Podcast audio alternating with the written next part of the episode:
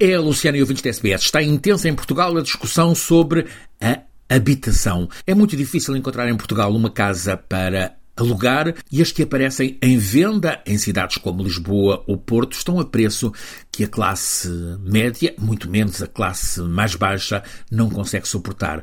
No entanto, estão contabilizadas em Portugal neste momento 723 mil casas desocupadas. Segundo o censo de há um ano, dos 5.970.677. Portanto, na prática, 6 milhões de alojamentos familiares clássicos que constituem então o Parque Habitacional de Portugal. Nesse ano, 723.215 alojamentos estavam vagos, isto é, 12% do total. De acordo com a terminologia legal, é considerado vago o alojamento familiar desocupado e que está disponível para venda, arrendamento, demolição ou outra situação no momento de referência. Destas, então, 723 mil casas vagas, cerca de metade estão em estado de abandono.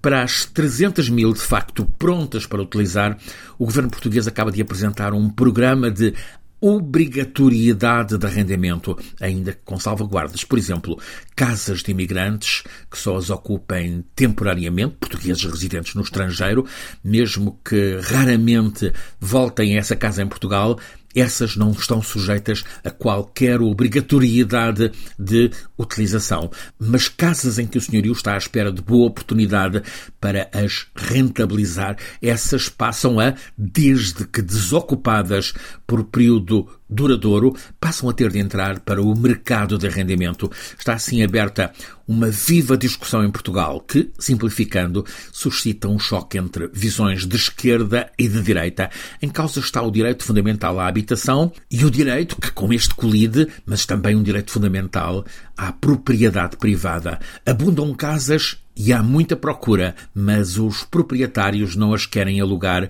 a inquilinos que implicam contratos duradouros que chocam com a oportunidade para os proprietários de alugueres mais lucrativos, diretamente a turistas, sobretudo no período intenso do verão. A discussão sobre habitação, em modo muito político, está inflamada em Portugal.